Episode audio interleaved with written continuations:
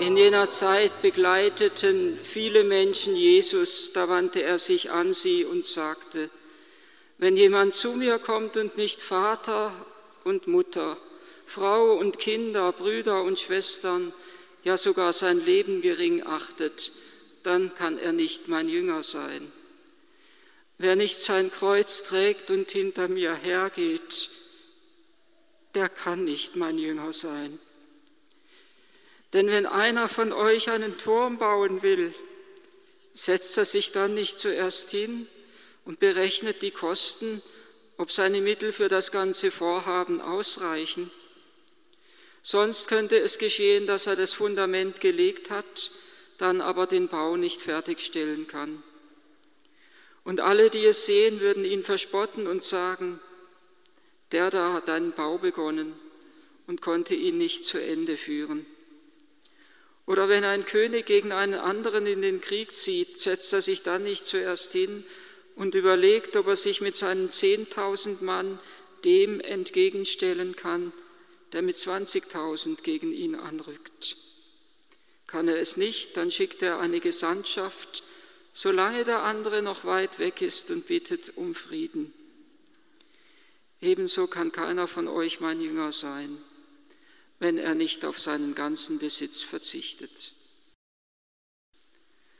Es ist eine ganz große Freude, dass wir heute an dem Tag, an dem wir ja sonst immer den Geburtstag der Gottesmutter feiern, der heute durch den Sonntag ein wenig verdrängt wird, und mit dem Geburtstag der Gottesmutter das neue Leben schenken, das Gott in dieser Schöpfung in Maria begründet hat, dass wir heute dieses neue Leben auch feiern dürfen in der Taufe von Laurenz und in der Erstkommunion von Maria. Und es ist nochmal für mich ein, eine wirklich ganz große Freude, dass es an dem heutigen Tag ist, weil der heutige Tag auch für mich ein besonderer Tag ist, weil ich genau heute vor 30 Jahren ins Noviziat in unserer Ordensgemeinschaft eingetreten bin. Und im Grunde genommen ist eine Taufe eigentlich gar nicht so viel anderes wie ein, wie eine, wie ein Ordensgelübde. Bei der Taufe bekommt man ein neues Gewand, so wie ich damals das zumindest das neue Gewand bekommen habe beim Eintritt in die Ordensgemeinschaft. Bei der Taufe bekommt man einen Namen, so wie ich auch bei meiner Professtanz zwar erst den Namen Markus Johannes bekommen habe. Markus ist mein Taufname, Johannes, Markus Johannes mein Ordensname. Bei der Taufe wird man aufgenommen, ähnlich wie auch beim Ordensversprechen in eine Gemeinschaft, bei dem Ordensversprechen in die Ordensgemeinschaft, bei der Taufe in die Gemeinschaft der Engel und Heiligen, noch etwas viel, viel Größeres und viel, viel Grundlegenderes. Johannes Paul II. hat immer so schön gesagt, der größte Tag meines Lebens ist nicht der Tag, wo ich Papst geworden bin, sondern der größte Tag meines Lebens ist der Tag, an dem ich getauft bin, weil wir da in das göttliche Leben hineingenommen werden.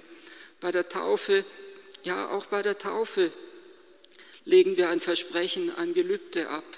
Ist das Gelübde etwas ganz Entscheidendes und Bedeutendes? Das Gelübde, das den Riss mit der alten Welt der Sünde darstellt und das uns hineinführen soll in die neue Welt, in das Leben des Glaubens, der Hoffnung und der Liebe, in das neue Leben mit Christus.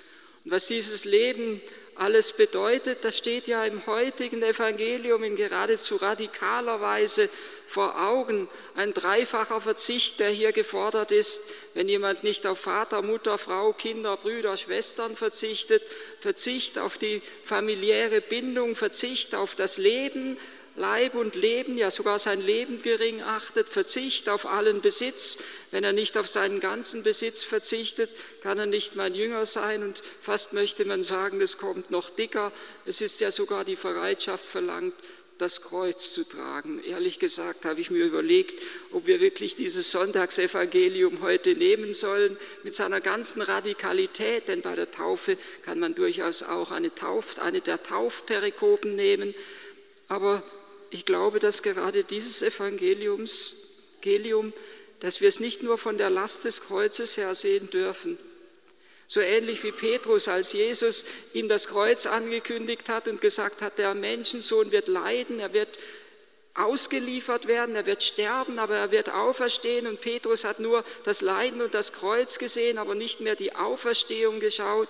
So kann es uns bei dem heutigen Evangelium gehen, dass wir eben nur die Last des Kreuzes sehen, aber nicht wahrnehmen, dass genau mit diesem Wort Jesus uns die unsagbare Möglichkeit eröffnet, in die Christusnachfolge einzutreten.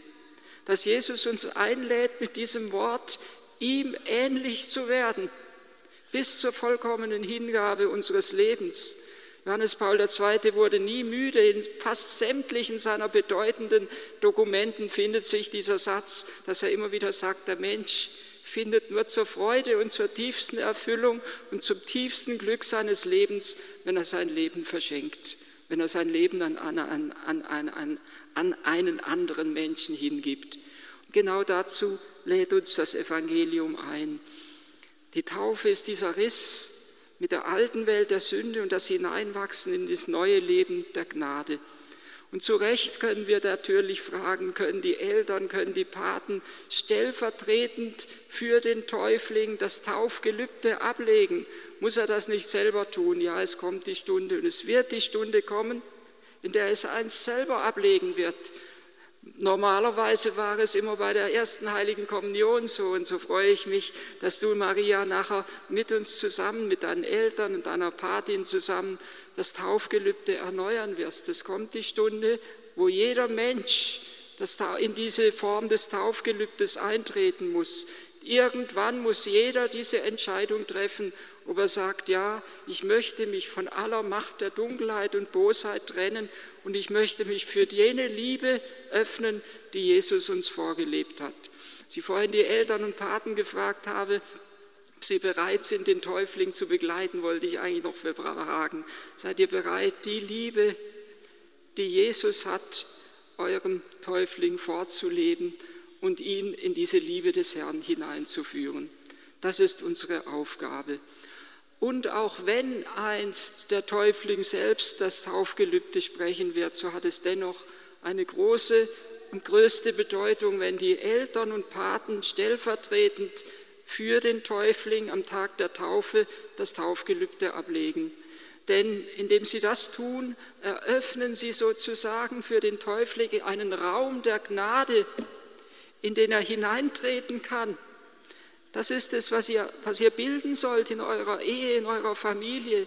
Ein Raum der Gnade, in dem das Dunkel möglichst draußen bleibt, in dem das Licht Christi gegenwärtig ist, das ihr nachher von der Osterkerze ausgehend empfangen sollt, in dem das Dunkel draußen bleibt, in dem, die, in dem es möglich wird für Laurenz, dass er seinen Glauben, dass sich sein Glaube entfalten kann, dass die Taufherrlichkeit, die er heute empfängt, wachsen kann in ihm. Es kommt der Tag, wo er das Taufgelübde selbst sprechen wird. Und deshalb ist ja auch bei der, am Ende der Taufspendungsformel, wo wir sagen, ich taufe dich im Namen des Vaters, des Sohnes und des Heiligen Geistes, kommt eigentlich kein Amen, denn das Amen soll der Täufling sprechen, wenn er einmal besiegelt wird mit dem Siegel des Heiligen Geistes bei der Firmung da wird die Taufherrlichkeit vollendet und da wird die Taufherrlichkeit noch einmal neu bestärkt und besiegelt. Und wir haben das Wort gehört von dem Turm im heutigen Evangelium. Wenn einer einen Turm bauen will, dann setzt er sich erst hin und fragt, ob die Mittel reichen.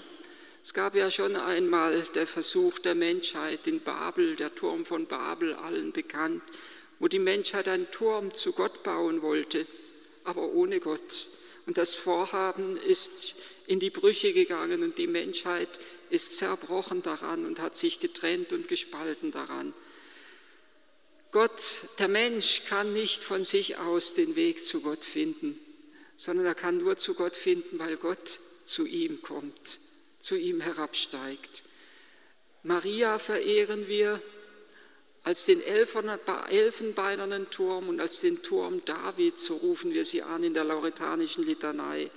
Sie ist der Turm, den Gott uns geschenkt hat, durch den er zu uns herabsteigen konnte. Und genau so möchte Gott weil es der Mensch aus eigener Kraft nicht schafft, zu ihm emporzusteigen. Genauso möchte der Himmel heute herabsteigen in die Seele von Laurenz und in das Herz von Maria. Der Himmel möchte herabsteigen in euer Herz und in euer Leben. Und wenn wir das Wort im Evangelium gehört haben von dem Krieg, dass einer, der in den Krieg zieht, sich überlegt, ob er mit seinen Mitteln gewinnen kann, dann wissen wir, dass wir nur mit Jesus in unserem Herzen und an unserer Seite sicher und unversehrt durch alle Stürme dieser Zeit hindurchgehen können. Denn der Herr hat seinen Engeln befohlen, euch zu behüten auf all euren Wegen.